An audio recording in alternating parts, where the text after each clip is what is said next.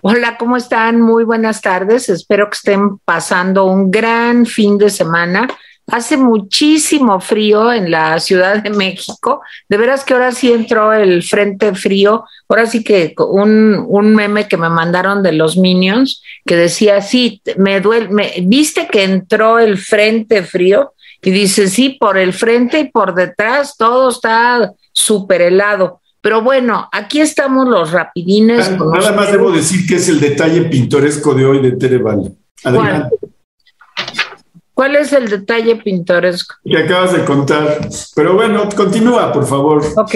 Oigan, no somos los rapidines, no, somos los huérfanos. Bueno, hay huérfanos y metiches en este programa, como todos los fines de semana. Saludo a una persona que forma parte del elenco de Butch Cassidy and the Sundance Kid, que es nada menos y nada más que Gabriela Guerrero, que viene vestida de Catherine Rose, ¿no?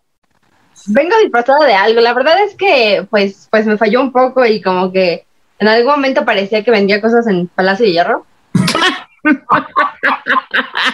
pero, pero ahí me arregló todo. Exacto. No, no, te quedó perfecto. Sí pareces una bandolera. Así es. Eres una bandolera.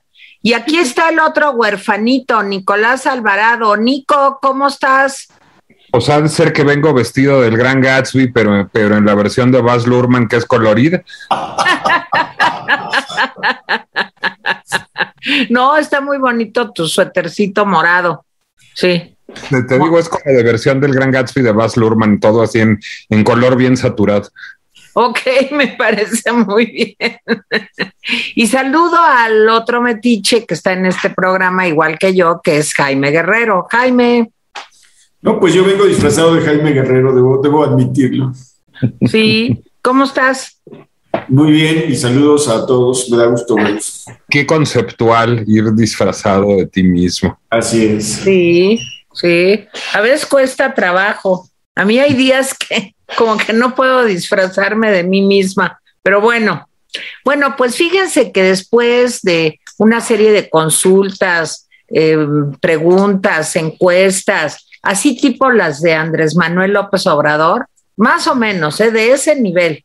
Este, pues aquí la huerfanita productora y manda más de este programa seleccionó, porque hizo trampa, como siempre hace, que habláramos de películas de Robert Redford. A ver, explícanos, Gaby.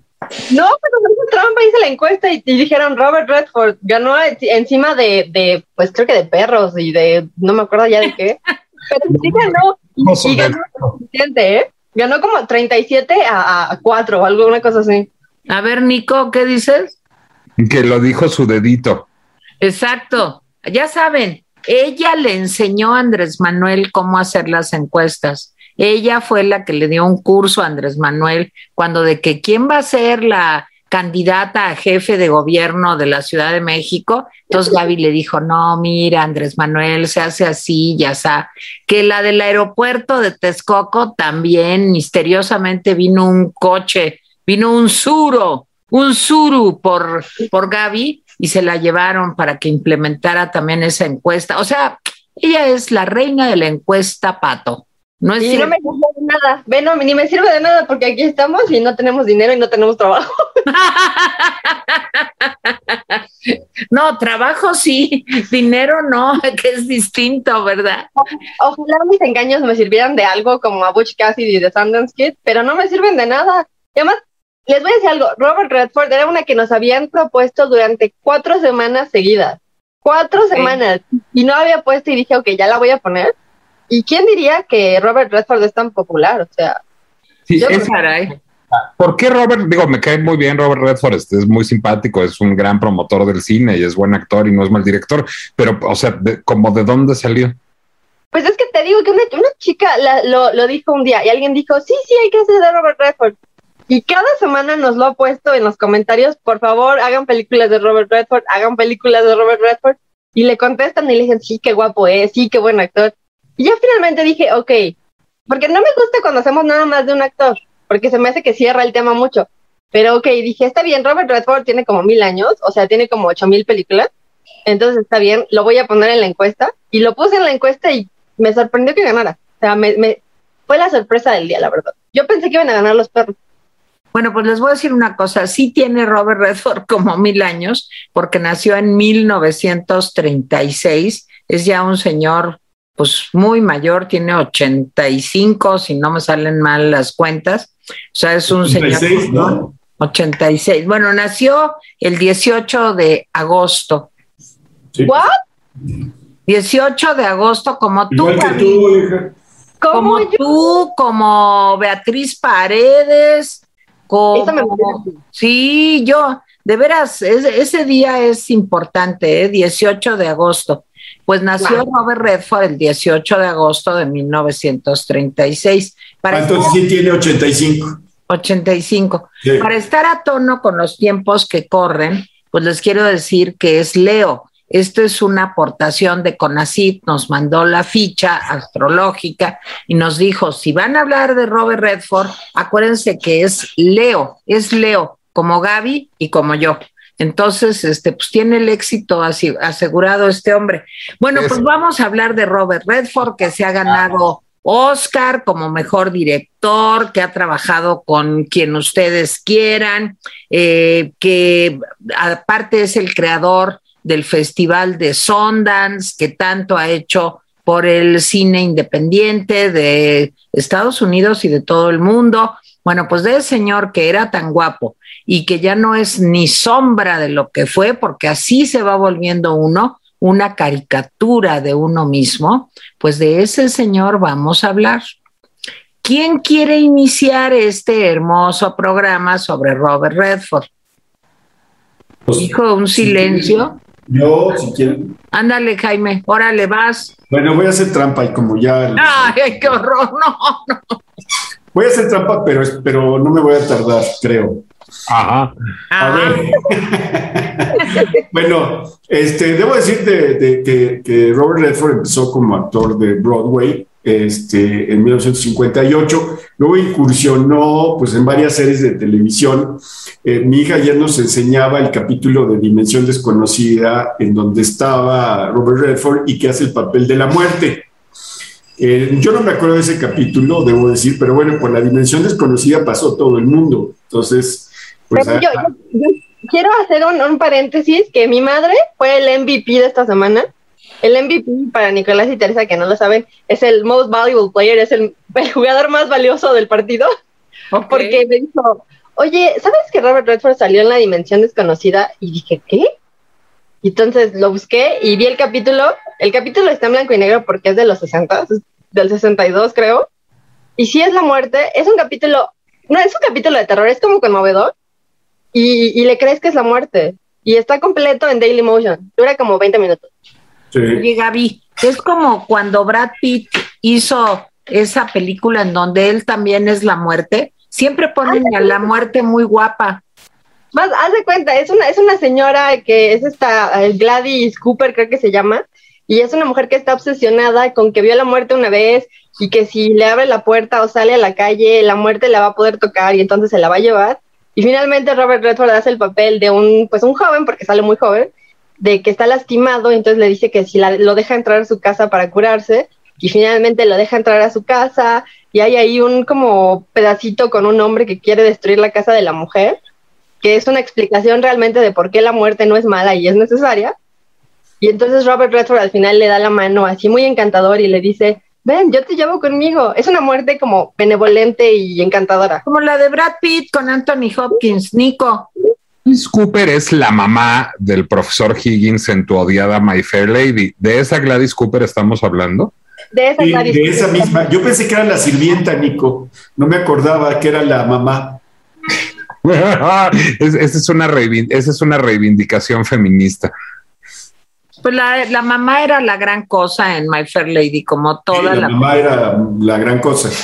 bueno, a ver, Jaime, órale. A ver, este, bueno, también hizo capítulos de Perry Mason, como todo el mundo, este, de las, la, esta hora de Alfred Hitchcock, eh, eh, en fin, en el 61 hace eh, Sunday in, New York, en eh, Broadway y le va muy, muy bien.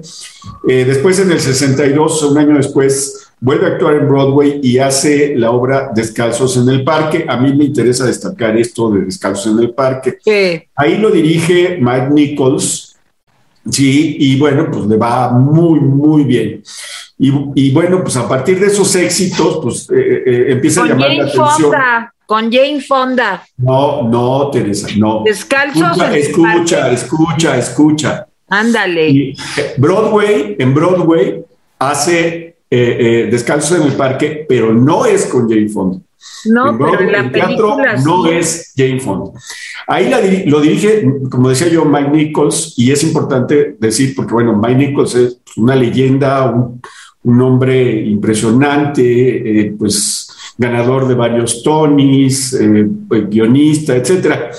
Entonces, de ahí Hollywood lo empieza a considerar y lo contratan en 1964. Pues hace una serie de, películas y curiosamente yo pensé que Robert Redford había hecho tres películas con Jane Fonda, pero me equivoqué. Hizo cuatro películas con Jane Fonda. A mí la pareja de Redford Fonda me, me, gusta mucho, creo que es una es una pareja que armoniza bien, que se, entiende bien, que los dos hablan como un mismo lenguaje y que se desarrollan perfectamente. En esa película, ¿mande? en las nuevas generaciones que es la pareja del privilegio blanco culpígeno. bueno, este, en fin, esta película de La Jauría Humana es de 1966 y, y es eh, trabajó con Marlon Brando. Yo creo que es una de las mejores películas de Marlon Brando. De las, pero Marlon Brando está muy bien en esta película. Debe haber sido un hígado trabajar con Marlon Brando. Pero bueno, a mí Marlon Brando me parece un excelente actor. También sale Angie Dickinson. Y bueno, eh, eh, este, Redford y Fonda no son como los meros meros.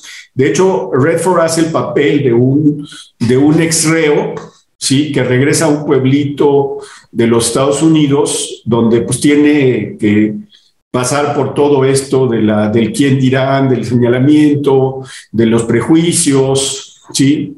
El guion, por cierto, fue, fue escrito por Lillian Hellman, aquella este, escritora que se ha hecho, por cierto, una, una película que se llama, creo que Pentimento, eh, en fin, no, no, lo recuerdo bien, sobre, sobre Lilian Hellman, que además escribió mucho sobre esto.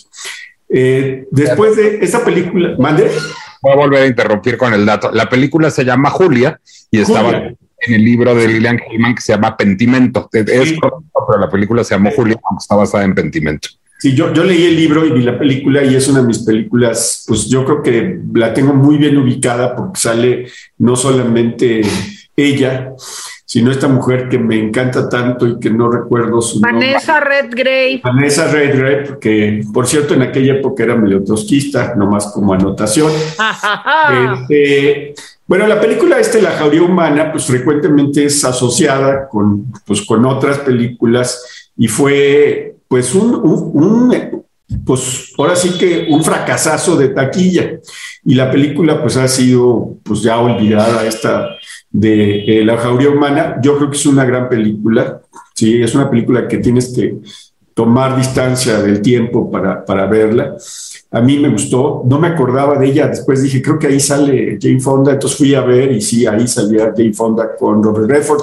Después hizo la primera película ya estelares, Jane Fonda, Robert Redford, en 1967 y es así, Descalzos en el Parque, es así. Con Jane eh, Fonda. Ahí sí, no, sí, en, el teatro no, pero aquí sí.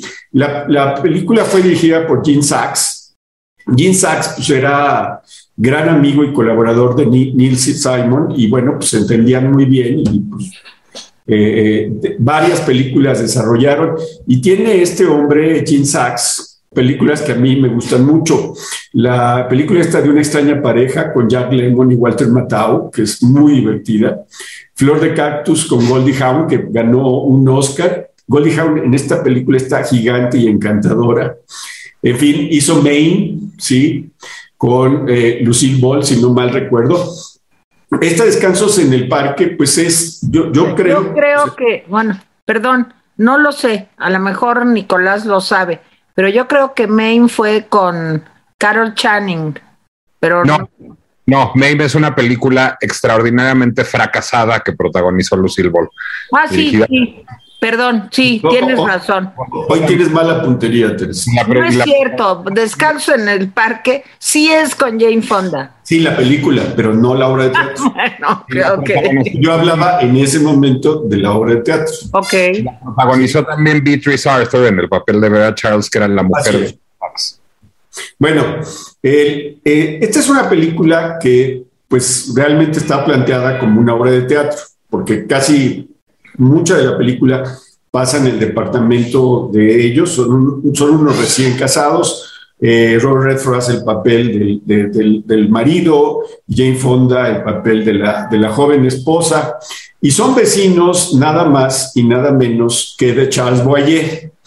Eh, o sea, debe ser algo loquísimo ser vecino de Charles Boyer y, y, hace el papel casi casi de Charles Boyer. Y bueno, esta eh, joven esposa tiene a una madre que es eh, Mildred Nadwick. Es una mujer que yo, yo, decía, yo he visto a esta mujer, Mildred Nadwick, en alguna, en alguna otra cosa. Y sí, bueno, pues tiene una carrera larguísima.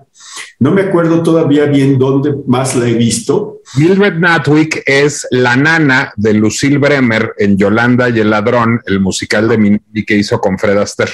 No, no, yo, la he visto en otro lado que es pero ahí más. Sí, no lo dudo, porque además hizo, tiene una carrera larga esta, esta mujer. Bueno, entonces ahí está, el esposo, la esposa, este, el vecino eh, y la mamá de la, de la esposa. Son los cuatro y entre los cuatro prácticamente se avientan toda la película. Entonces, el personaje de Redford, pues es un hombre serio, reflexivo, muy responsable, eh, pues el, digamos, el, el, típico esposo, y ella más bien hace el papel de, mujer alocada, apasionada, romántica, y eh, un día este, la, la, joven esposa plantea pues hacer una, una cena con, entre ellos dos y el vecino y eh, eh, la mamá de ella, para, porque la mamá de ella estaba muy sola y como que la trataba de empatar. Al final la cena termina espantosa, se pelean muy fuerte los esposos, ella lo corre, le dice que, pues, que él no es eh, un hombre que se atreva a hacer cosas, que por ejemplo no, no podría andar descalzos en el parque, descalzo en el parque. Entonces le dice, oye, pero está nevando, ¿cómo voy a andar descalzo en el, en el parque? Bueno, para no hacerla muy larga, sí les diré que, que me descuenten el tiempo de, los, de las interrupciones, en primer lugar. Y segundo lugar, y segundo, pues ese no es mi tiempo. Y segundo lugar, debo decir que al final de la película, este, un, esposo que se llama Paul, ya borracho, este, pues triste porque lo habían corrido de, su casa. Eh, lo encuentra la esposa corriendo en el parque, descalzo, por cierto, como ella quería. Entonces ella empieza a decirle, no, pero es que te tienes que comportar, en fin.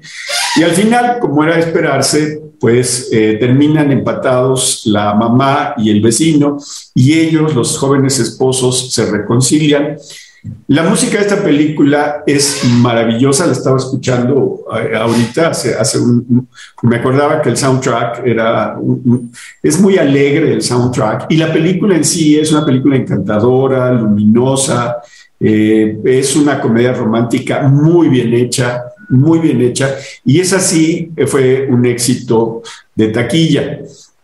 Entonces, eh, eh, yo le recomiendo mucha película, pero Gabriela y yo la, estuvimos buscando. Antes yo la había localizado en alguna plataforma y resulta que ya no está en ninguna plataforma. A lo mejor está en Daily Motion, no lo creo, pero a lo mejor está en alguna de estas otras películas, pero si tiene oportunidad de verla, pues es una película muy, muy optimista. Si es una película del 67, este, este dato del 67 es importante. La tercera película que hacen y segunda en donde ellos son protagónicos es El jinete eléctrico. Aquí ya vemos un Redford diferente, ya con una carrera bien consolidada. ya él puede escoger un guion en donde él no es simplemente el galán, sino él ya puede expresar algunas de sus pues de, sus intereses más importantes. Déjenme decirles que Fonda y Redford son todo un hito en la historia de Hollywood. Ella, como saben, ah, fue, fue un símbolo sexual en Barbarella, después protestó contra la guerra de Vietnam, le costó muchas cosas, después hizo videos de aerobics, de casarse con uno de los hombres más ricos del mundo. Y ahora pues está haciendo eh, una serie de televisión en donde me parece que luce majestuosa junto con Lily Tomlin, Frankie Grace.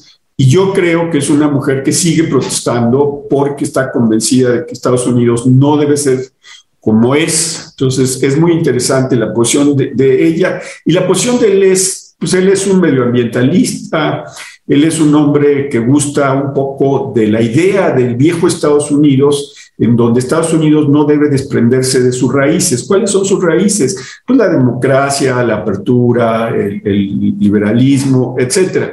Y aquí ya no es el galán que escoge Hollywood, sino él ya escoge un tema que le importa, que son los caballos. Entonces, El jinete eléctrico es una película del 79, sí, ya dije, con Fonda y con él. Eh, dirigida por Sidney Pollack, es una mancuerna eh, perfecta, Redford eh, Pollack. Él hace el papel de un vaquero, de un vaquero que fue cinco veces campeón mundial de rodeo, no sé contra quién compiten, porque creo que nada más hay rodeo en Estados Unidos. pero bueno, entonces fue campeón mundial de rodeo, pero ya está en decadencia, está muy lastimado, y entonces es contratado por una empresa para vender cereales un cereal con tocino, por cierto, yo lo compraría inmediatamente. Entonces él está, y un día en uno de los anuncios en Las Vegas, se da cuenta que están utilizando un caballo campeón de carreras, ¿sí? Al que está muy lastimado, muy lastimado el caballo, y él decide rescatar el caballo.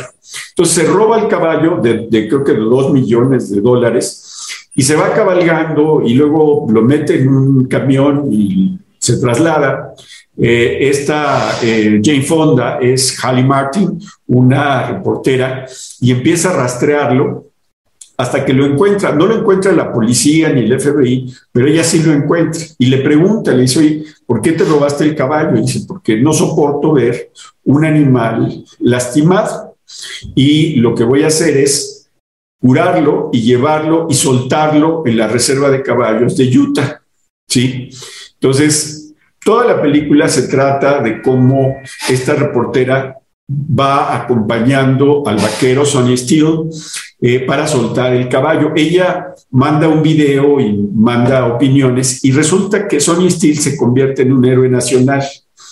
Y mucha gente dice, pues es que si uno ve a un animal maltratado, independientemente de quién sea, dice uno de los, de los actores, dice, tiene el derecho de intervenir y de rescatar al animal. Entonces, sobre esa base, él va volviéndose famoso, famoso. Al, al final, suelta el, caballo en esta reserva, es un caballo precioso, por cierto, ¿sí? Y eh, el, dueño del caballo, que es nada más y nada menos que un actor que a mí me gusta mucho y que pues ya nadie recuerda, John Saxon, eh, dice John Saxon, no, pues quitemos los cargos porque este hombre ya se hizo una figura nacional y además el cereal se está vendiendo mucho mejor que nunca. Entonces, ¿para qué le vamos a hacer esto? A mí ni el caballo ni me interesaba, dice, dice el hombre. Entonces le perdonan todos los cargos y al final uno esperaría que la reportera que ya había tenido un que ver con él se quedara con él y fueran este, una pareja maravillosa. No, ella dice, pues yo me voy para acá y tú te vas para allá y se separan. Al final de la película, perdón por contarles el final, es una gran película, ¿sí?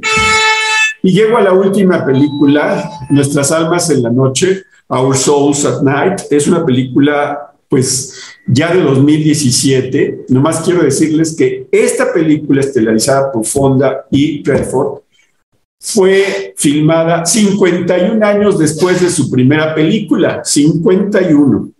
¿sí? Y la verdad es que a mí lo que me impresionó es la buena química que seguían teniendo en 2017. Sí, es una película dirigida por un director indio. No he visto más cosas de ese director indio. Sí, en la película sale un niño que me que decía yo he visto este niño que es Ian Armitage, que no es otro que el protagonista de una serie que se llama John Sheldon, que es un spin-off de eh, The Big Bang Theory. Entonces, eh, esta mujer sale ahí, eh, este, perdón, este chico sale ahí y hace un, un, papel pues bastante, bastante bueno, ¿sí? ¿De qué va la película? La película fue premiada, fue señalada en varios lugares y todo el mundo dijo que pues, era una película muy buena, muy sólida, en la que eh, destacaban los dos actores, especialmente Jane Fonda.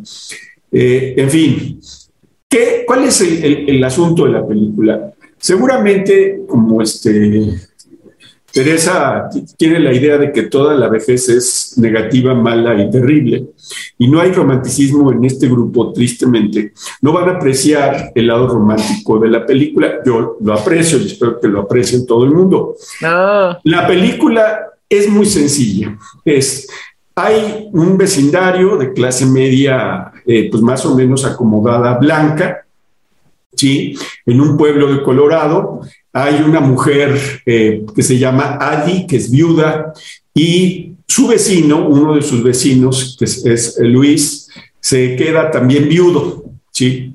Y bueno, pues Luis tiene la fama de no haber sido un excelente esposo.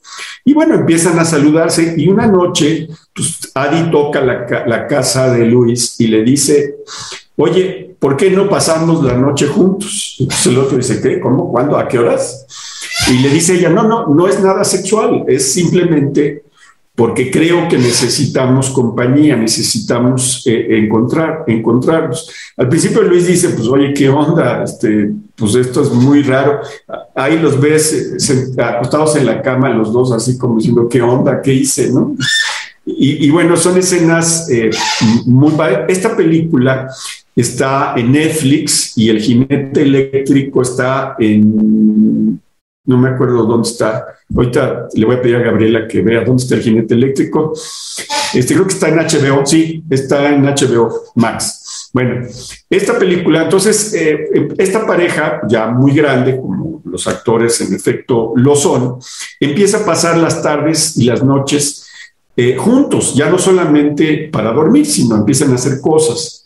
Y un día el hijo de ella, que acababa de divorciarse, le dice, oye, pues necesito que cuides a tu nieto, que es este niño Armitage, y este, mientras yo trato de rehacer mi vida. Lo cuidan eh, porque ya de alguna manera son pareja, cuidan al, niño, se entienden muy bien los dos con el niño. Él, eh, Redford, le empieza a enseñar al niño lo que es realmente un niño como en su, como en su época.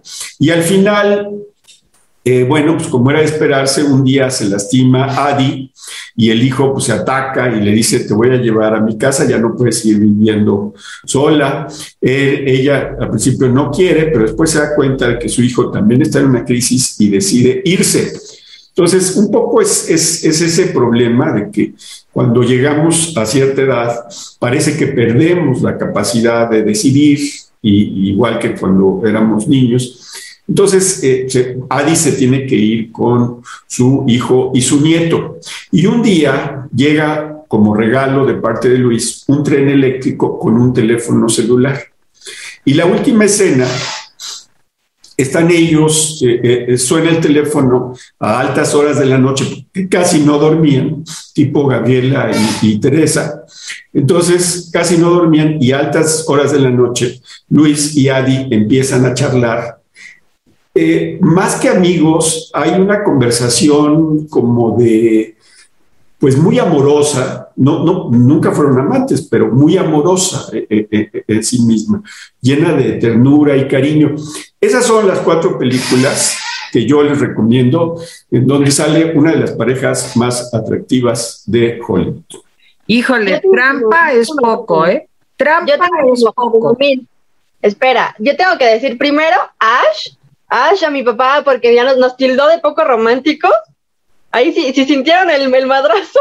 No, yo voy a estar en completo desacuerdo, además, porque no hay nada más romántico que pensar que la vejez es terrible. Si se queja uno de que la vejez es terrible, es que lamenta que no sea maravillosa. Quien se queja de que las cosas son negras, como Hölderlin, como Goethe, como Baudelaire, es porque cree que podrían ser maravillosas. Es decir, finalmente el romanticismo consiste en creer en Dios. Pero y nada más les voy a decir que la única calificada así con papeles y toda para decir quién es romántico aquí soy yo, porque yo fui la única que estudió letras inglesas, así que... Está certificada. Aquí en mi papelito dice que yo estoy certificada. pero entonces la otra es, por cierto, que ya nos tilaron a Teresa y a mí de no dormir, pero pues a esas horas se ven las mejores películas. ¿Qué no? Claro, y se tienen las mejores ideas. Por supuesto, es cuando se inspira uno, lejos del mundanal ruido. Así es. Bueno, pues ahí está la super trampa de Jaime Guerrero, que como era de esperarse, terminó eh, pues reseñando y recomendando cuatro, no una, no dos, no tres, cuatro películas de Robert Redford. Escuchen nada más. Y como de tal palo está la astilla, presiento que Gaby va a hacer trampa también. ¿Vas a hacer trampa tú, este, niña del oeste? Voy a hacer trampa, pero quiero que sepan que voy a hacer trampa porque pasé toda la semana viendo películas de Robert Redford, vi todas las que había disponibles. Fue impresionante, ¿eh? impresionante, debo decir. Bueno, vas, Gaby. Voy. ¿Qué vas a decir, Nico? Que qué envidia. Ay, sí.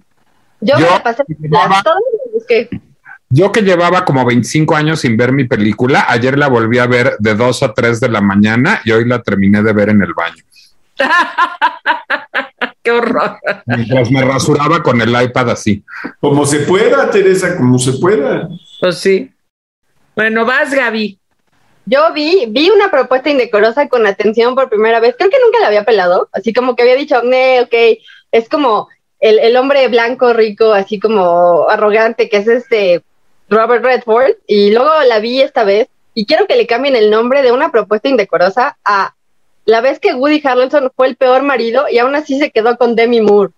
Así, es, no. es, es, es impresionante. O sea, esta, obviamente ya todo el mundo conoce la historia, pero les recomiendo que la vean y se enojen con Woody Harrelson conmigo.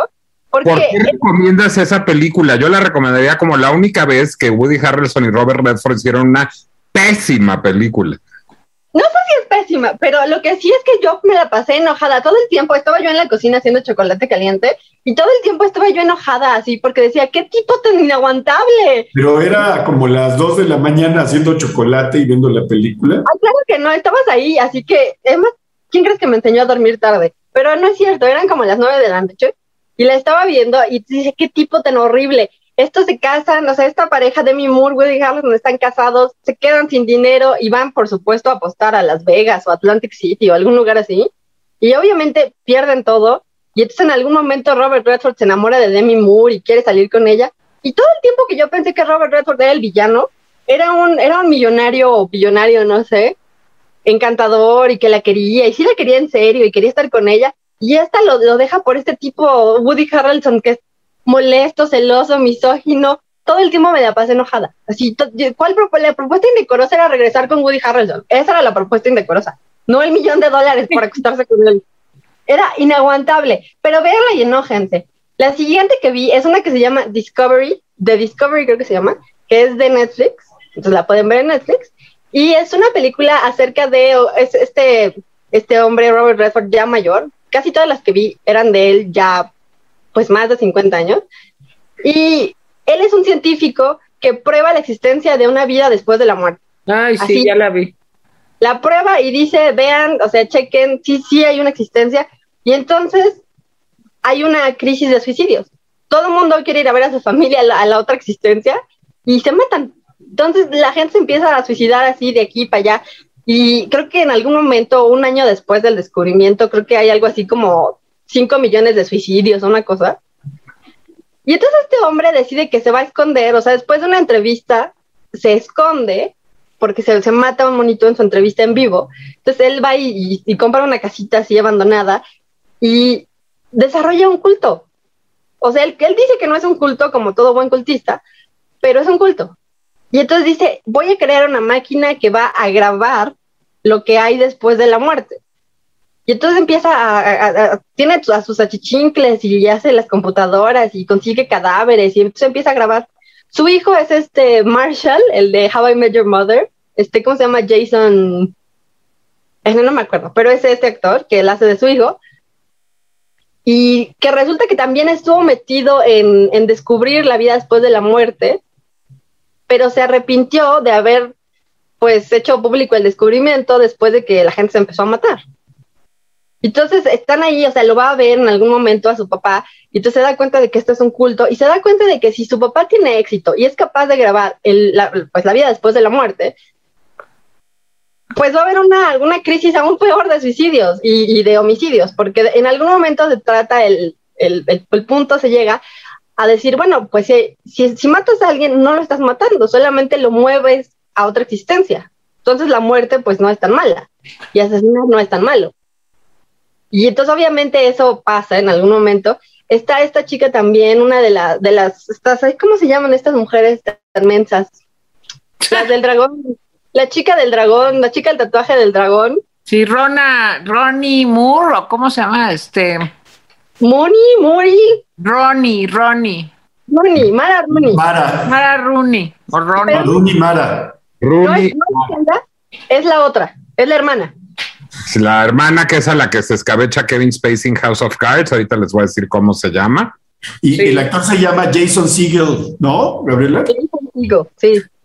Bueno, entonces esta, se enamora de esta Rooney Mara, más o menos, este, le, esta Rooney Mara se intenta suicidar porque perdió a su hijo, y entonces él la salva, y entonces van por ahí atrás de Robert Redford intentando que no pruebe esto, o sea, que no pueda usar su aparato este, en algún momento, y sí les voy a hacer spoiler, en algún momento prueban que el aparato del, de Robert Redford sí funciona y sí está grabando, pues, algo después de la muerte, pero no está grabando cosas después de la muerte, porque resulta que las cosas que graban no tienen nada que ver con las cosas que sucedieron. O sea, no son recuerdos, pero tampoco son pensamientos, pero tampoco son como cosas distintas. Entonces, el, gran misterio es descubrir qué es lo que está grabando esta máquina, realmente qué es lo que está pasando, y sí se explica, y es una explicación muy tonta al final. Sí. Pero, y se pone como muy, muy como Groundhog Day en en algún momento. Y la película tiene sus momentos padres. Robert Redford es uno de sus momentos padres. Y Jason Segel es otro de sus momentos padres. Pero creo que nunca se define si va a ser comedia o seria o drama o no sé qué. Pero vale la pena verla. O sea, así para que no tengan nada que hacer, véanla y vean este culto de, de la vida después de la muerte. Entonces, vean esa. Sí. La otra que voy a recomendar. Espérame, no, eh, la película a mí me pareció, Gaby, no mala, lo que le sigue. Digo, lo contaste muy bonito y todo. El final es fatal y este, y bueno, te, como que al principio dices, qué interesante el planteamiento, pero el final es malo, malo, malo. Es que exactamente eso, la plantean bien y tienen un misterio que hasta dices, a ver, quiero saber cuál es el misterio, así, sí. ok, díganme, y luego se va poniendo la película más tonta y más tonta y más tonta, así como que se le sacó el presupuesto para el escritor. y, y, dijeron, bueno, o sea, a ver, ya ponle un final ahí X, y no termina bien, pero vale la pena, Robert Redford vale la pena, Jason Segel vale la pena, y la, la fotografía vale la pena, porque lo graban en una isla así, Muy sin nada, y espantosa, entonces véanla. La otra que les voy a recomendar es una que se llama An Unfinished Life, una vida no terminada, creo que aquí le pusieron de otra forma. Es Robert Redford, este, Morgan Freeman y J. Lo. Y Jennifer López la hace de una mujer golpeada, qué sorpresa. Y es una mujer golpeada que pues estaba casada con el hijo de Robert Redford, pero el hijo de Robert Redford se muere y Robert Redford no la quiere ver pero ni en pintura porque la culpa de la muerte de su, de su hijo la, la J-Lo es una mujer, pues, simpática pero inestable, ¿no? Se mete con cada gañán espantoso y lleva por atrás a una hija. Y la hija es obviamente nieta de Robert Redford. Entonces, en algún momento, su novio le da una golpiza. Su novio es este hombre que le cae también a mi papá, este pelirrojo de. ¿Cómo se llama? ¿The Life? ¿Que lo amas? Sí, la serie es live y él se apellida Lewis. Lewis, sí, Damian Lewis. Damian Lewis, que aquí hace de, de sureño. Entonces le pone una golpiza a J-Lo y J-Lo escapa y este es el único lugar donde puede escapar porque no tiene dinero, no tiene carro, bueno, no tiene ni dónde caerse muerta, es la granja de su, de su suegro. Se va a la granja de su suegro y ahí se queda. Obviamente está súper tenso todo porque él no la quiere ahí. De hecho, ni siquiera sabía que tenía una nieta, entonces no, no tiene como una relación con ella, la, la ve como una, pues una chavita ahí molesta que le hace demasiadas preguntas. Él está muy amargado por la muerte de su hijo y por la vida que él pensó que tenía que tener. No, no quiere a nadie.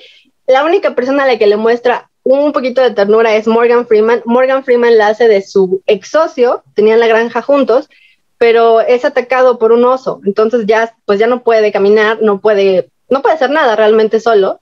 Está todo lastimado de aquí atrás y Robert Redford lo, tiene que cuidar, le pone cremas, lo levanta, le pone su medicina, o sea, es como su mejor amigo, su hermano. Entonces, pues Morgan Freeman en algún momento le dice, oye, pues tienes que ser más amable con ellas, porque pues son tu única familia y, y se van a ir, si las sigues tratando con la punta del pie, se van a ir. Y las sigue tratando con la punta del pie, hasta que pues las cosas se ponen peor y peor y peor y ellas se van. En ese momento también regresa el novio, el Damian Lewis, buscando a Jennifer López, buscando a la niña, pero obviamente es, es la película, la típica película Hollywood de el anciano cuyo corazón finalmente se enternece y dice, ok, voy a amar a mi familia. Y le pone una madriz a Damian Lewis. Lo cual es lo más impresionante de esto, porque Robert Redford tiene como 86 años, entonces que le pegue algo es como sorprendente. Pero le pega y entonces ya se vuelven una familia feliz, así. Me gusta la película porque es, sí es cursi, tiene un tipo de cursilería que me agrada a mí y tiene unas escenas súper bonitas de amistad, por ejemplo, entre Morgan Freeman y Robert Redford. O sea, este hombre que es así un vaquero duro, así, que tiene su granja y se pelea con osos, cuida a su amigo con una, con una gran ternura. O sea, y, y, lo lleva de aquí a allá y le consigue cosas y juega con él. O sea, y es, es, es maravilloso. Las escenas entre Morgan Freeman y Robert Redford son muy graciosas. Y mi papá se reía, la vimos juntos también, y se reía. La película es de esta, de Lasse Hallström, de, creo que dirigió Chocolate, ¿no? ¿Alguien me va a decir?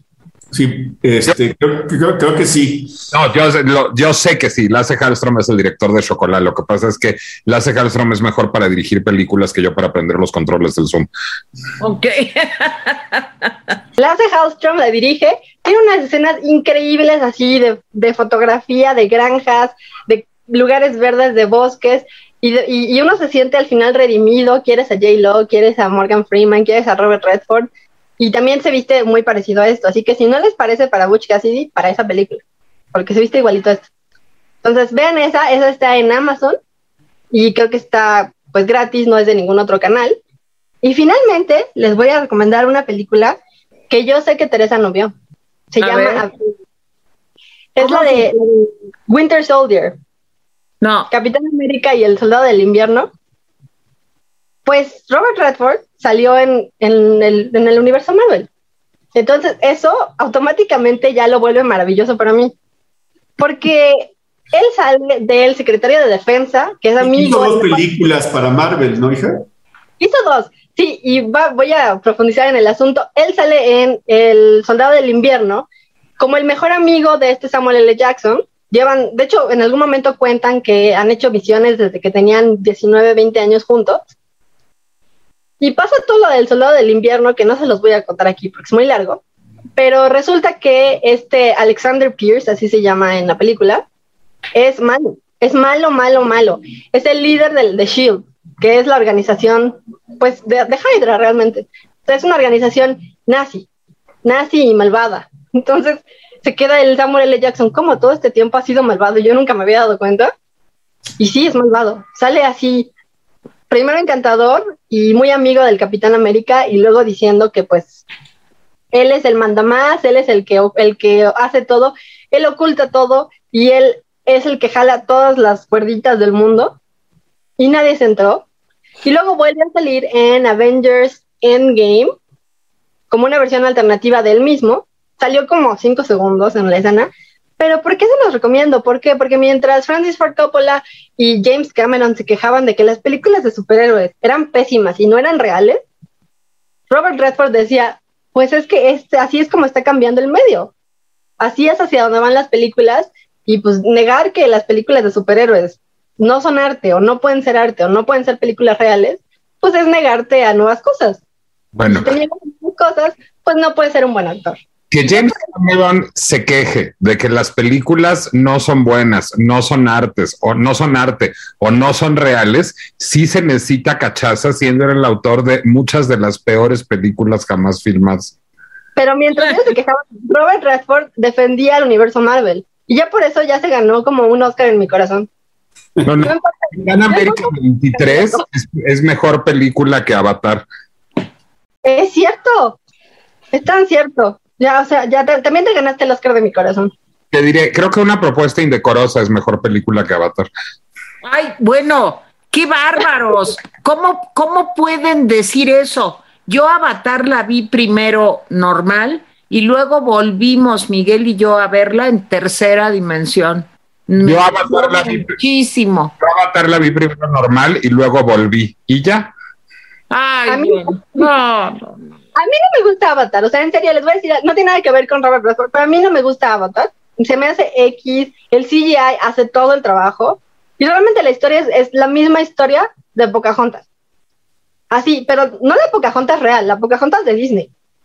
O sea, es esa historia, pero en azulito. O sea, Qué horror. Ahora que James Cameron diga que va a tener nue- 14 películas de Avatar, me hace querer morir. Así, así, yo creo que yo siento lo que él siente cuando sale una nueva película de Marvel y le gana a él en presupuesto. O sea, yo creo que así mi corazón se hace chiquito.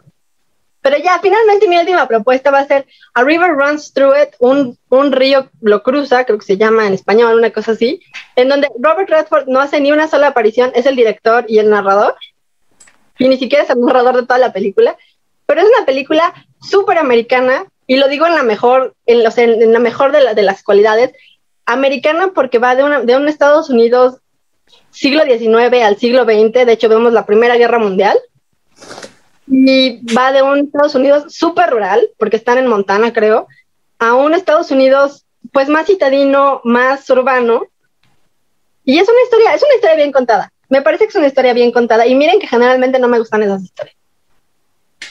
Ok, ¿alguna trampa más? No, ya acaben, gracias. Qué barbaridad. Bueno, aquí la familia Guerrero es, híjole, pero tramposísima, ¿eh? Vean la, la Gaby, igual, una tramposa. Bueno, Pero- vamos, Nico, a ver, ¿cómo dejas el estandarte familiar el día de hoy? ¿Cuál estandarte? Ustedes todos han hecho trampa, aunque hubieran recomendado una sola película, hubieran hecho trampa, porque nadie nos pidió que recomendáramos películas con Robert Redford, que es lo que ustedes han recomendado. Pidieron que recomendáramos películas de Robert Redford. No Ah. es lo mismo una película de Robert Redford que una Ah. película con Robert Redford y ustedes hicieron lo segundo. ¿Por qué? ¿Cuál es la diferencia? Bueno, la diferencia es que Robert Redford es un muy exitoso director de cine y que si leí bien mi Truffaut y mi Godard, pues el autor de una película es su director, no los actores. Entonces, Mm, además de las muchas películas que ha hecho como actor a los otros, a las órdenes de otros directores, Robert Redford ha dirigido dos, cuatro, seis, ocho, diez películas. Bueno, nueve películas y una porción de un corto documental, de un documental coral a lo largo de su carrera, empezando con 1980. A ver, voy a hacer una pequeñísima trampa, pero es una mala trampa. No, es una mala trampa porque me acuerdo poco, porque fíjense que yo siempre les digo que mi madre quiso pues darme una educación cinematográfica acelerada. Entonces, a mis cinco años en España, lo recuerdo muy bien, estábamos de vacaciones, me llevó a ver una película muy bonita y muy apta para niños que se llamaba, la vimos doblada en español porque esto sucedía en Madrid, este, que se llamaba Gente Corriente en español. y, y es que pues allá la gente, gente corriente no quiere decir que fueran de mal gusto, es que eran al revés del mejor gusto todos, sino que era gente común común y corriente, Ordinary People, el debut como director de Robert Redford que yo vi a los cinco años y que cuenta la bonita historia de una familia destruida por la muerte del hijo mayor a manos de las drogas. Esta experiencia nunca olvidaré por haberla visto en un cine madrileño doblada como al asturiano, más o menos a los no cinco. Es cierto. Nunca la he vuelto a ver. Este, sé que es una buena película. Es una gran película con Mary Tyler Moore. Que ganó el Oscar por esa película. Que ganó el Oscar. La mejor actriz de reparto. Y la película estuvo nominada y a los. Con Donald Sutherland, por cierto. Sí. ¿sí? Y este Timothy Matthew- Hutton. Sí, es Timothy Hutton, claro. Hace el papel de hijo. Sí. Estuvo nominada al Oscar a mejor película y este igual tiene la reputación de ser una buena película. Yo la yo la recuerdo entre sueños y morcillas, pero este ya los entre sueños, morcillas y mi biberón, pero era buena película. Pero ahí empezó la carrera cinematográfica de eh, Robert Redford como director, pero después de eso dirigió una película que fue importante y que yo no he visto, que se llama The Milagro Beanfield War. Otra película que fue importante que yo tampoco he visto, que se llama River Runs to It, tampoco se me antojan mucho, para ser franco. Son de estas películas así como campiranas y agrestes que le gustan a Redford con caballos y esas cosas. A mí la película que más me gusta de Robert Redford, es decir, de Robert Redford como director, es Quiz Show. Y es una película que además me interpela por múltiples razones, este, que ahora contaré en un, en un episodio psicoanalítico del Rincón de la Orfandad. Pero empecemos por la parte no psicoanalítica. Quiz Show es una película de 1994 dirigida por Robert Redford. No aparece en ella. Tiene un elenco verdaderamente multiestelar en donde aparecen Ray Fiennes. Ray Fiennes muy joven y haciéndola de gringo, no de inglés, este, y lo hace muy bien. John Turturro, que es un actor italiano, que no la hace de italiano, la hace de judío. Rob Morrow, que es un actor que pues, se terminó olvidado y que hace un papel extraordinario. Paul Scofield, que es un gran actor británico, ganador, ganador del Oscar por El León el Invierno, que también sale de gringo y lo hace espléndidamente como el papá de Ray Fiennes. Hank Azaria, muy, muy joven. Mira Sorbino, muy, muy joven también. Y en papeles inesperados, dos directores de cine. Aquí el actor está trabajando de director y de actores trabajan Barry Levinson y Martin Scorsese, que está verdaderamente delicioso en Quiz Show en el papel de un ejecutivo maldado malvado, perdón, y malhadado también del mundo corporativo de los Estados Unidos. Bueno, ¿de qué va Quiz Show? Voy a dar un poquito de contexto. A finales de los años 50, en 1958, hubo un gran escándalo judicial en Estados Unidos porque se descubrió que los programas de concurso de conocimientos estaban trucados. A lo mejor los, los mayores, seguramente Jaime y mi madre recordarán, el gran premio de los 64 mil con Pedro Ferriz, que se transmitía. Claro. Ese era un formato importado, importado de la televisión estadounidense, que en aquella época tenía programas como el Gran Premio de los 64 mil dólares o como eh, 21. 21 era un programa en donde había concursantes a los que se les hacían preguntas cada vez más complejas de conocimiento general y las iban respondiendo y el primero que fallaba en una respuesta era descalificado y entraba un contendiente nuevo, un retador para ver quién era quien acumulaba más conocimiento e iban ganando dinero conforme a los premios. 21 era patrocinado por Geritol, Geritol que todavía existe, ahora son unas pastillas, digamos, unas vitaminas geriátricas, pero en aquella época era un tónico más o menos milagroso que pretendía curar la sangre cansada, cualquier cosa que signifique curar la sangre cansada. Y eran el patrocinador de este programa de 21. Y lo que sucedió es que hubo un gran escándalo porque se descubrió y terminó terminó en sesiones ante el Congreso de los Estados Unidos y terminó en una condena judicial que había una colusión entre Geritol y la casa productora de este programa para la NBC para, pues digamos, con el objetivo de maximizar el rating, maximizar la audiencia, hacer trampa, dándoles con antelación las preguntas y las respuestas a los contendientes para pues ir controlando que la figura a la que quería el público fuera ganando y cuando ya no la quería el público fuera perdiendo. También buscaban tener un balance, digamos, étnico, buscaban que siempre se, enfrenta, se enfrentaran un judío y lo que se conoce todavía este, malamente como un gentil, es decir, alguien que no fuera judío, un WASP, y procuraban siempre darle más lana al WASP. Es decir, pues era como son los reality shows ahora, es decir, era una cosa completamente guionada, completamente falsa, que lo que buscaba era pulsar los resortes emocionales de la gente, que la gente se entusiasmara, porque eran como la lucha libre, pero en como la lucha libre, que también es tramposa, pero en versión intelectual, en donde la gente verdaderamente en los años 50 se emocionaba y tenía sus favoritos y los seguía y les pedían autógrafos en la calle porque se volvían verdaderas estrellas de la televisión a partir de que iban avanzando en estos programas de concurso de conocimientos.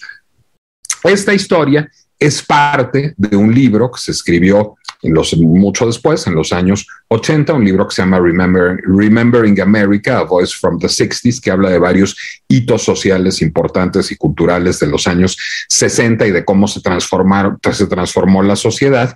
Y lo que postula este libro es que el escándalo de los programas de concurso de conocimiento, pues fue, digamos, un hito importante de la pérdida de la inocencia de Estados Unidos, es decir, en donde se corrió una suerte de velo cultural y se vio que los medios de comunicación, el entorno político, el entorno empresarial, pues no eran tan lindos como la gente había imaginado hasta entonces. La película, lo, lo que hace a partir de esto Redford no es un proyecto que se originara por él, es un proyecto de encargo. El guion, un guion de Paul Atanasio, un guionista legendario de Hollywood, el guionista también de Donnie Brasco, por ejemplo, llevaba ya un rato dando tumbos por los estudios de cine y en algún momento le asignaron a eh, Disney, por cierto, que es la productora de la película contra, contra todo pronóstico, le asignó a Redford el proyecto.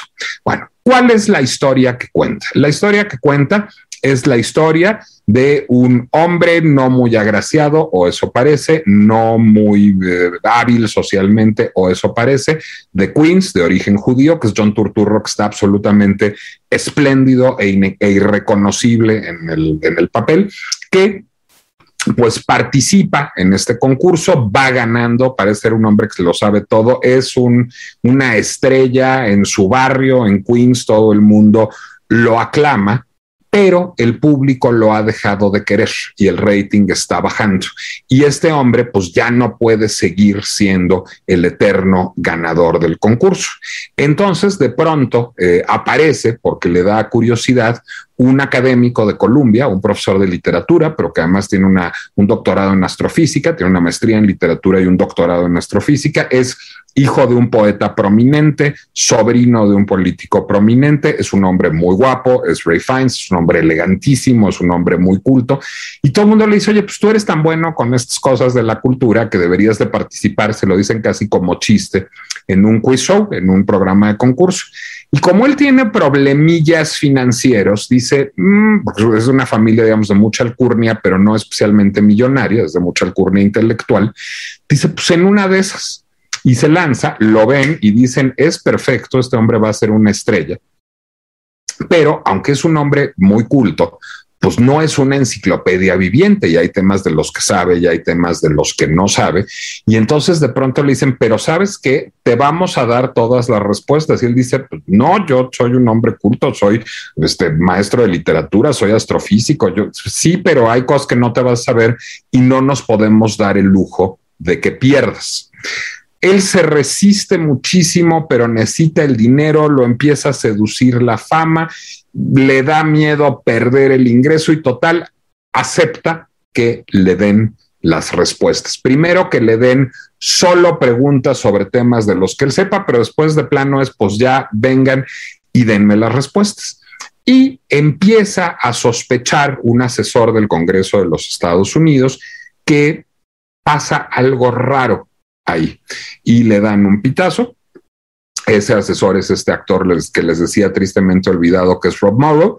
Y empieza a investigar y empieza a buscar a concursantes anteriores, empieza a ver qué pasó y luego resulta que el personaje de John Turturro, el, concursante descartado, pues le habían hecho una promesa y como que no quiere la cosa de tú deja, tú déjate perder y te vamos a dar tu propio programa de tele y a la hora de la hora no se la cumplen, denuncia y esto se vuelve un escándalo nacional con una serie de sesiones abiertas en el Congreso de los Estados Unidos que termina desmantelando todo el tinglado. Es una historia que funciona de manera muy impresionante para hablar de muchas cosas. Creo que nos habla de, una pérdida de la ingenuidad de Estados Unidos que todavía pues partía de una gran ingenuidad. Es decir, en los años 50, no solo, sí, claro, la gente descubría esto y era un escándalo, pero la gente todavía se escandalizaba. Cuando vemos los reality shows de nuestros tiempos y vemos que todo evidentemente está guionado y que nada es creíble, pues ya absolutamente nadie se, se escandaliza. Ya sabemos que la televisión miente. En aquella época por lo menos la gente se escandalizaba. Vemos también, digamos, el, lance de atracción de la fama. Realmente los dos personajes, el de John Turturro y el de Ray Fiennes, empiezan muy seducidos por la fama. Y después de eso empezamos a ver, pues, cómo la fama los empieza a hostigar, particularmente al personaje de Ray Fiennes, que vive una situación emocional y moralmente muy complicada y que no puede meterse ni siquiera una cabina telefónica porque ahí están las quinceañeras asediándolo. Y finalmente, lo que vemos también es cómo la televisión, y ahí es en donde ya viene la parte psicoanalítica, es una fábrica de fenómenos, es decir, Ray Fiennes y John Turturro son, John Turturro es un hombre muy informado, su personaje, digamos, Ray Fiennes es un hombre culto de verdad, que viene de una familia no solo culta, sino encantadora, pero la gente no quiere ver un hombre culto o un hombre informado. La gente lo que quiere ver es una máquina de dar respuestas correctas como un fenómeno de circo. Entonces, bueno, pues la parte psicoanalítica es la película a mí me toca porque yo trabajé muchos años en un programa de televisión que respondía a preguntas del público este, y que, pues, eh, digamos, sus participantes éramos, o al menos así lo percibía yo, pues un poco percibidos como fenómenos. Entonces la gente nos decía, ustedes saben saben todo. O sea, no, yo no sé todo, yo sé de lo que sé y por eso contesto preguntas de cine o de literatura francesa, porque de eso sí sé. Yo de astrofísica no sé, yo de literatura croata no sé, por eso esas no las contesto. Pero, digamos, esta idea televisiva de existe el fenómeno que lo sabe todo y este como lance de buscar que haya alguien que sea el más algo, la más guapa, el más atlético o el más culto, pues es un fenómeno que está muy creado por una sociedad que no le gusta el pensamiento complejo y que busca respuestas y que yo diría que es el tercer gran villano de Quiz. Es la ambición del mundo empresarial, por una parte, de Geritol y de la NBC y de los productores, es la ambición y la mezquindad y el ubris de los concursantes vengan de entornos privilegiados como Ray Fiennes o poco privilegiados como John Turturro, y es la avidez del público de construir estas figuras como casi fenómenos de circo y admirarlas y desecharlas todo el tiempo, que es muy la lógica de la televisión. A mí que me gustan mucho las películas sobre la televisión, porque tengo una relación neurótica con ella, este, me, gusta mucho Quiz Show, me parece que es una película que podría ser un tríptico muy bueno con Network y con The Morning Show, digamos, este, si, si las ven todas no van a querer volver a aprender la tele nunca en su vida no digamos a trabajar en ella. Este, como, como, como, decían este, Noel Coward, la, televisión no es para verla, es para trabajar en ella. Este, pues sí, todo, todo mundo termina sucumbiendo a ella en algún momento o terminaba cuando existía. Y la película lo que revela es a Robert Redford como un director muy solvente. Es una película muy complicada porque no tiene un protagonista. Yo diría que la película tiene tres o cuatro protagonistas y se ve obligada a cambiar de perspectiva todo el tiempo entre los distintos personajes y lo resuelve bien. Es una película muy ágil, es una película que está muy bien contada, es una película que fluye muy bien. Digo, yo ayer agotado a las dos de la mañana la aprendí y dije, no la voy a aguantar y a las tres no le quería yo apagar, quería yo seguir. Es, es una película con, un ritmo extraordinario, es una película con un diseño de producción espectacular, es muy hermosa visualmente, la recreación de los años 50, la de, las tomas que hace Redford del edificio de la NBC en Rockefeller Center, de esos grandes halls Art Deco, son hermosísimas. La dirección de actores es buenísima. El acento gringo de Ray Fiennes nunca acaba de convencer, pero también se podría pensar que pues, un profesor de literatura inglesa neoyorquino, pues podría tener la afectación de hablar como inglés, se le perdone. Todos los actores están extraordinarios. Ahora bien, no es una película muy original es decir, en, en, términos de factura cinematográfica, donde uno ve Network y ve en Sidney Lumet a un maestro de, la narración cinematográfica y de la forma y de la estructura cinematográfica, Robert Redford es un profesional que cuenta una historia muy bien. La película también tiene muchos vasos comunicantes con una película que a mí me gusta y que Jaime Knox, la hoguera de las vanidades de Brian De Palma. Es decir, todos los personas, todas las comunidades étnicas, los WASPs, los italianos, los judíos, los negros, todos tienen alguna mala intención detrás. Es una película muy misántropa como La hoguera de las vanidades, pero ahí ve uno que Brian De Palma es un director que tiene un estilo, un estilo caricaturesco, fársico y estridente que a mucha gente le, le gusta, pero hay una voz muy identificable, una manera de hacer de Brian De Palma que se identifica. En Redford no, en Redford hay un profesional del cine hay un arte, hace buen cine, pero yo creo que por eso, y ahí, este, ahí va lo que, lo que digo, pues claro que ustedes todos escogieron películas de Robert Redford como actor. Como actor, Robert Redford es inolvidable. Como director, no, es un director muy competente, muy solvente, muy bueno, pero que solo cuenta una historia correctamente. Es buenísima la película, sin embargo, es entretenidísima, es perturbadora. Se llama Quiz Show, es de Robert Redford de 1994, con John Turturro, Ray Fiennes, Rob Morrow y Paul Scofield, entre otros, y está en Apple TV. Ay, la voy a ver. Fíjense que esa película yo nunca la vi. O sea, uh, es un película. La voy a ver hoy en la tarde. Este, si, si lo logro, espero que sí. Y Fíjense que yo tengo una perspectiva distinta de Nicolás de la televisión. Seguramente es por la edad. no, es porque a ti sí te gustaba trabajar ahí, a mí no. Yo cuando vi Network, pues estaba yo, perdón la referencia personal, pero viviendo un gran momento en mi vida en la televisión. O sea, estaba yo en un programa exitoso, me iba muy bien, en fin, era yo joven, eh, en fin. Y, Network, pues me pareció una gran película, tanto es así que la compré y se la llevé a mi retoño para que la viera. Y The Morning Show, que de veras no se la pierdan, la segunda temporada es mejor que la primera, con Jennifer Aniston, con Reese Witherspoon y con este actor que se me va ahorita, Nico, ¿cómo se llama? El... Em, el actor de The Morning Show, el compañero de Jennifer Aniston. Les digo que yo soy mucho menos bueno para esto. Steve Carell. Steve Carell, que a mí no me cae bien, pero que en esta serie está extraordinario. De veras no se la pueden perder. Es una gran, gran serie que ahorita la pueden ver en Apple TV también, si no recuerdo mal. Y la de Quiz Show, eh, dices que está también en Apple TV, Nico. Está en Apple TV, creo recordar. Voy a confesar cómo la vi yo. Yo la vi en el YouTube gringo con el VPN. La renté por tres dólares en el YouTube gringo con el VPN, pero creo recordar que está en, en Apple TV. Ahora, yo también les quiero decir que yo soy fan de un programa que pasa todos los días en la televisión española que se llama Saber y Ganar.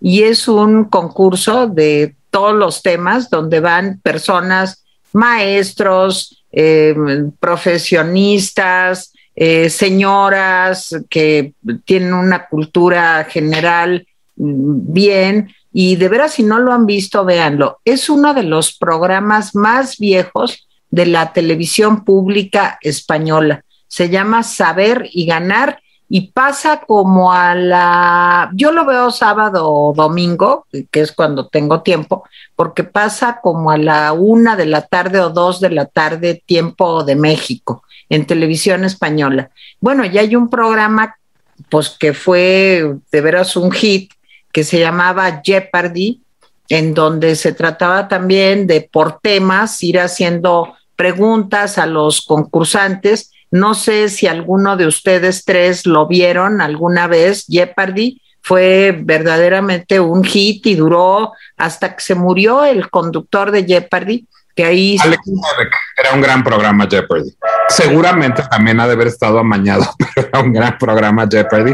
Y además había una versión de videojuego de Jeopardy que a mí me gustaba. Sí, a mí me gusta mucho Jeopardy y saber o ganar, saber y ganar es buenísimo también en televisión española. Bueno, ¿algún comentario, Jaime, Gaby? No, Jeopardy sigue, Jeopardy no se ha acabado. No se acabó con la muerte de Alex Trebek, ahora tiene un nuevo, un nuevo, nuevo, nuevo, creo que ya van en el tercero. ¿Y qué tal está?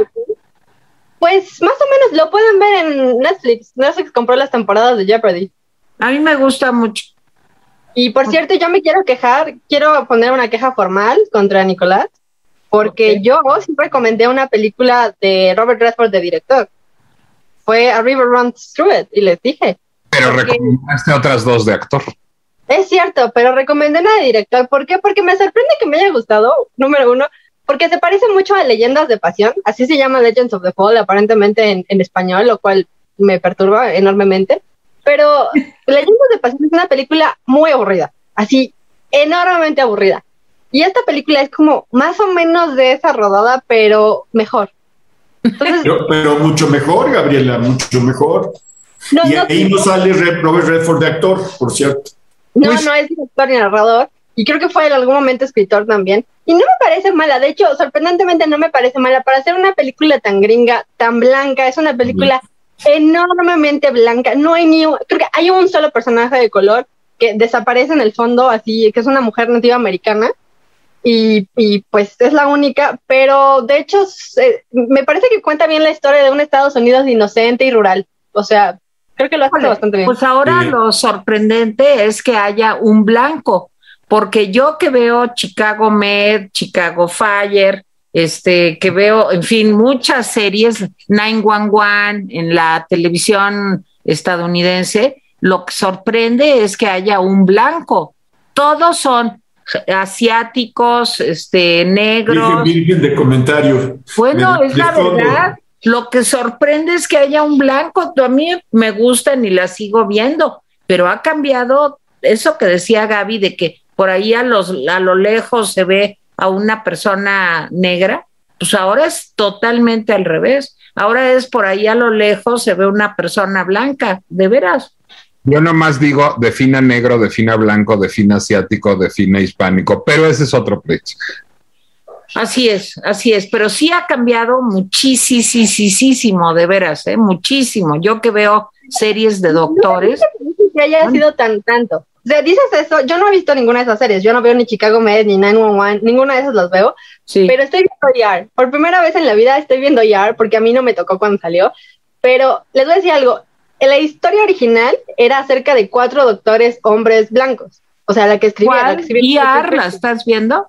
Ajá, pero la historia original, la que escribió Michael Crichton, eran, eran cuatro hombres blancos, cuatro doctores blancos. Claro. En algún momento porque pasó tanto tiempo, la historia fue escrita en los 70 y la serie es de los 90, de principios de los 90, alguien dijo, pues es que hay que añadir personajes distintos. Entonces, uno de los doctores se volvió mujer, el otro se volvió un hombre afroamericano, y después en las temporadas que siguen van metiendo más personajes de otras etnicidades, o sea, sí, meten al enfermero japonés, a la chica. El doctor Benton, que era mi ídolo, pues era afroamericano, como tú dices, Gaby. Me parece bien, o sea, incluso hay toda una discusión con Michael Crichton en donde le dicen, oye, ¿a ti te molestó que cambiaran a dos de tus personajes? Y él dice, no, porque realmente yo cuento la historia como hombre blanco, pero esa no es la historia de Estados Unidos, la historia de Estados Unidos es de muchos colores, entonces por eso hay que poner personajes, pues, de todos lados, porque los americanos vienen de todos los colores y sabores.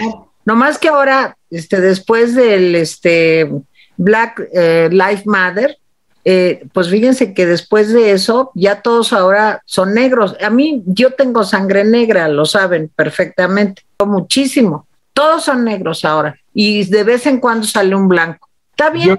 Yo sobre todo discrimino a los desfibriladores, entonces yo esas series no las... Sí, Nico no puede ver los desfibriladores, es herencia de Miguel. Sí. bueno, oigan, a mí siempre me queda muy poquito.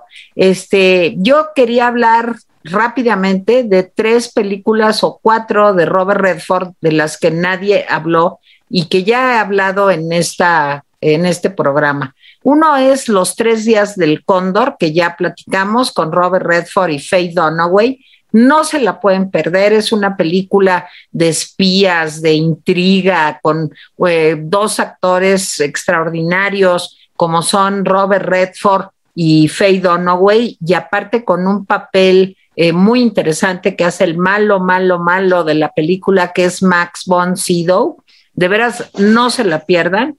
De la segunda película que tampoco me, va a dar tiempo de hablar es de eh, Butch Cassidy and the Sundance Kid por el personaje que hace Robert Redford en esta película, que es como de vaqueros, pero muy divertida. Eh, se llama el Festival Sundance, que es creación de Robert Redford, así que se lleva a cabo todos los eneros en medio de un frío terrible en Utah, donde tiene un rancho Robert Redford y después decidió apoyar a todos los directores de cine jóvenes. Se dan cursos, se dan talleres y el Festival de Sundance, pues ustedes saben que tiene una reputación mundial como uno de los semilleros de los grandes cineastas que han ido surgiendo de este festival patrocinado por Robert Redford. Nadie le quiso entrar cuando él quiso hacer esto y bueno, se volvió un éxito mundial y yo creo que ya es parte, digamos, de la historia de la cinematografía en Estados Unidos, es este festival tan importante. Bueno, Butch Cassidy y The Sundance Kid es una película con Paul Newman, con Catherine Rose, que es de la que viene disfrazada hoy y muy bonita Gaby. Ahorita voy a subir la foto de Gaby para que la vean ahí en Twitter. Y bueno, pues es una película de dos cuatreros, de dos asaltantes, es una película del oeste en donde ellos terminan pues muy mal, pero cuenta todas las divertidas aventuras y terribles aventuras también que viven estos dos hombres que se volvieron protagonistas eh, como referentes de el cine del oeste en Estados Unidos. Pero la música es padrísima, es de Bácara, yo la sigo oyendo esa música, me encanta y véanla. Si tienen oportunidad de verla, véanla. Eh, la famosa canción esa de lluvia cayendo sobre mi cabeza, ¿se acuerdan? Raindrops keep falling on my head. ¿Se acuerdan de esa canción? A lo mejor algunos de BJ Thomas. Bueno, pues salió de esa película. La tercera película de la que tampoco voy a hablar es Todos los hombres del presidente, que narra toda la investigación de el Watergate eh, y pues que finalmente llegó al límite eh, esta investigación pues de lograr la salida eh, sin impeachment, pero finalmente la renuncia de Richard Nixon como presidente de Estados Unidos. La película es muy interesante, es una película lenta con Robert Redford y Dustin Hoffman. El papel principal, el que sale de Bob Woodward, que fue uno de los investigadores y que todavía es uno de los grandes periodistas estadounidenses, lo tiene Dustin Hoffman, pero Robert Redford también tiene un papel muy importante en este dúo de periodistas que en una investigación realmente muy bien hecha, logran descubrir con este personaje, ¿se acuerdan que se llamaba Deep Throat o garganta profunda? Eh, ¿Qué está pasando entre el Partido Demócrata y el Partido Republicano y el espionaje que hace casi, eh, digamos, personalmente y a conciencia el presidente Richard Nixon? O sea, es una película que no se pueden perder, tienen que ver todos los hombres del presidente. Pero voy a hablar en cuarto lugar, ahora sí, tantito más, como tres minutos más, de la película que a mí me encanta de Robert Redford y es The Way We Were. No me acuerdo en español cómo le pusieron este, lo que fuimos o todo lo que éramos. Es una película con Barbara Streisand y Los años, años felices. los años felices. Que es un título apropiadamente cursi para una de las películas más cursis jamás filmadas. Los años felices. Es una película padrísima. Barbara Streisand es una activista, es escritora también eh, de guiones, eh, se desarrolla la historia en medio del macartismo, ella pertenece al Partido Comunista de Estados Unidos y es, bueno, pues una mujer muy... Eh, con muchos principios, que está dispuesta a todo por seguir adelante con su manera de ver el mundo. Y Robert Redford es un hombre joven, eh, fue eh, marino en la película y es un hombre carismático, guapísimo. Barbara Streisand, pues es Barbara Streisand, se enamora de él perdidamente y él también de ella, se casan, pero ella es una mujer que no cabe en ningún lugar. Siempre hay un comentario, eh, pues que no va de acuerdo con lo políticamente correcto, siempre llama la atención por su forma de expresarse. Ella sale como una mujer no solamente de muchos principios, sino con un conocimiento que en esos años me imagino que muchas mujeres pues no, no, no veían bien que una señora joven pues fuera sobre todo una eh, mujer tan ilustrada en esa vida cotidiana. No estoy hablando de Simón de Beauvoir, ¿verdad? Estoy hablando del Estados Unidos de los años 50 en Hollywood. Y bueno, pues todo esto hace que ella se desmarque siempre como de lo tradicional, de lo políticamente correcto, pues hasta que llega un momento en que él le dice, pues sabes que ya no puedo más y separémonos. Todavía en la película viene un segundo intento, tampoco funciona. Ella le dice, digamos, que ya se va a portar bien, se quita los chinos del pelo, que eran como un poco extraños en aquella época, y le dice que ya va a ser una señora que se porte bien. Yo no sé si Gaby la ha visto, pero valdría la pena que la viera. Y finalmente Robert Redford, a pesar de que la quiere muchísimo, se da cuenta que su carrera, su posición económica, ella siempre está en marchas, defendiendo, es una activista, defendiendo causas pues, que nadie eh, quiere defender en Estados Unidos, señalada un poco porque es comunista o un mucho. Y entonces de plano, pues por todo eso se empiezan a separar hasta que de plano se divorcian. Y la película sí es muy triste y muy cursi, pero es maravillosa. Al final hay una escena enfrente del Hotel eh, Plaza, perdón, de Nueva York, ahí este, donde llegan las carretitas con los caballos y demás, y ella de pronto pasa por ahí, está en una de sus aventuras como activista y ve que sale Robert Redford del hotel y se sube a un carro precioso con su nueva esposa. Ella también tiene un nuevo esposo que es un activista igual que ella y que cree en lo mismo. Tienen los mismos intereses políticos, son de izquierda, cualquier cosa que eso quiera decir en Estados Unidos. Y finalmente se ven en una escena maravillosa, para mí inolvidable. Bueno, hasta en Sex and the City, esa escena, bueno, las cuatro protagonistas de aquella serie que a mí me gustó mucho de los años eh, 2000, por ahí. Este, bueno, pues eh, esta escena es inolvidable porque ella lo ve a él, él la ve a ella, se abrazan, él le dice, te ves preciosa, te dejaste los chinos nuevamente, y ella le dice, cuando soy yo misma, me dejo los chinos por eso trae sus chinitos otra vez Bárbara Streisand, se despiden sabiendo pues que él la quiere a ella, ella lo quiere a él, pero que lo, lo, separa un mundo ideológico y que sus parejas no son pues lo que ellos quieren, pero son con lo que deben de vivir. Es una película en el fondo muy triste, así como pues a lo mejor te tienes que dar por vencido porque no puedes tenerlo todo al mismo tiempo. Y bueno, pues la película es maravillosa. A mí, ¿qué les puedo decir? Es de mis películas favoritas de todos los tiempos. Y creo que marca también, es de Sidney Pollack, y creo que marca también un momento de la vida estadounidense en donde, como hemos hablado muchas veces aquí, pues este, la gente que pensaba eh, pues con ciertos tonos eh, o eh, giros izquierdistas, pues era satanizada y perseguida en Estados Unidos.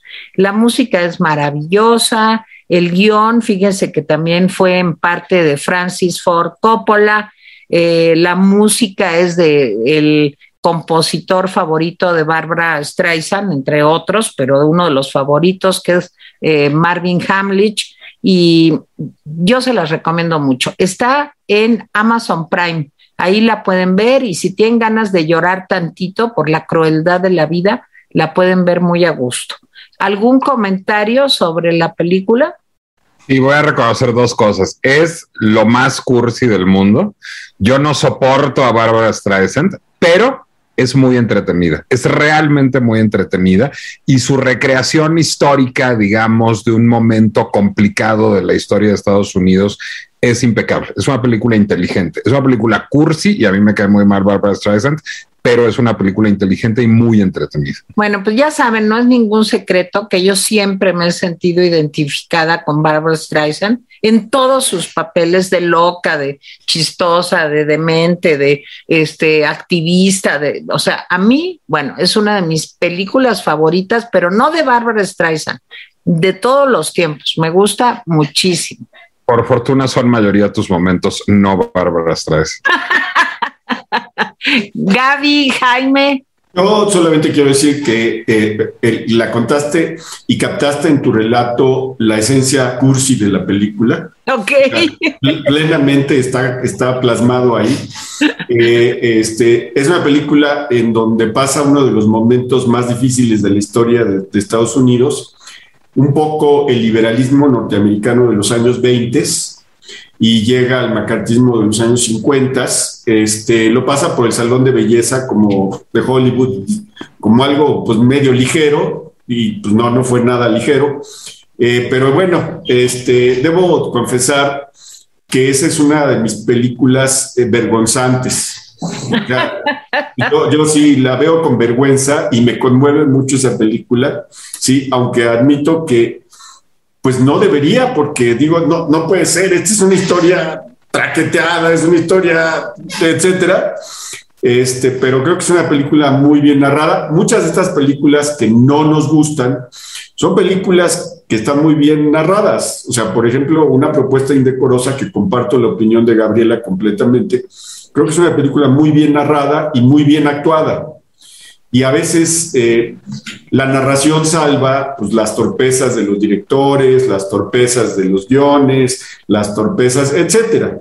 Entonces, la carencia de presupuesto. Yo ah, me gustan las películas bien narradas, aunque nos vengan a contar la historia de Cenicienta, por ejemplo, y ya, con eso. Gaby, ¿algún comentario final? Yo solamente voy a decir que no entiendo por qué es un placer culposo de mi papá, porque es un placer que yo creo que todo el mundo sabe que le gusta, porque tiene comunistas y a Barbara Streisand. Exacto. una película y mi papá dijo comunistas y Barbara Streisand y alguien dijo hecho, te lo, te lo cumplo, aquí está. Entonces, no, de veras ya ya nos vamos. Démosle, démosle las gracias a Gaby Brunet, que a la mamá de Gaby Guerrero, porque apoyó con ese comentario de la dimensión desconocida y Robert Redford. Y Nico, ¿querías decir algo? A ver, Nuestros años felices, The Way es una película cursi, manipuladora y tiene a Barbara Streisand, pero es una buena película, es una película de factura profesional.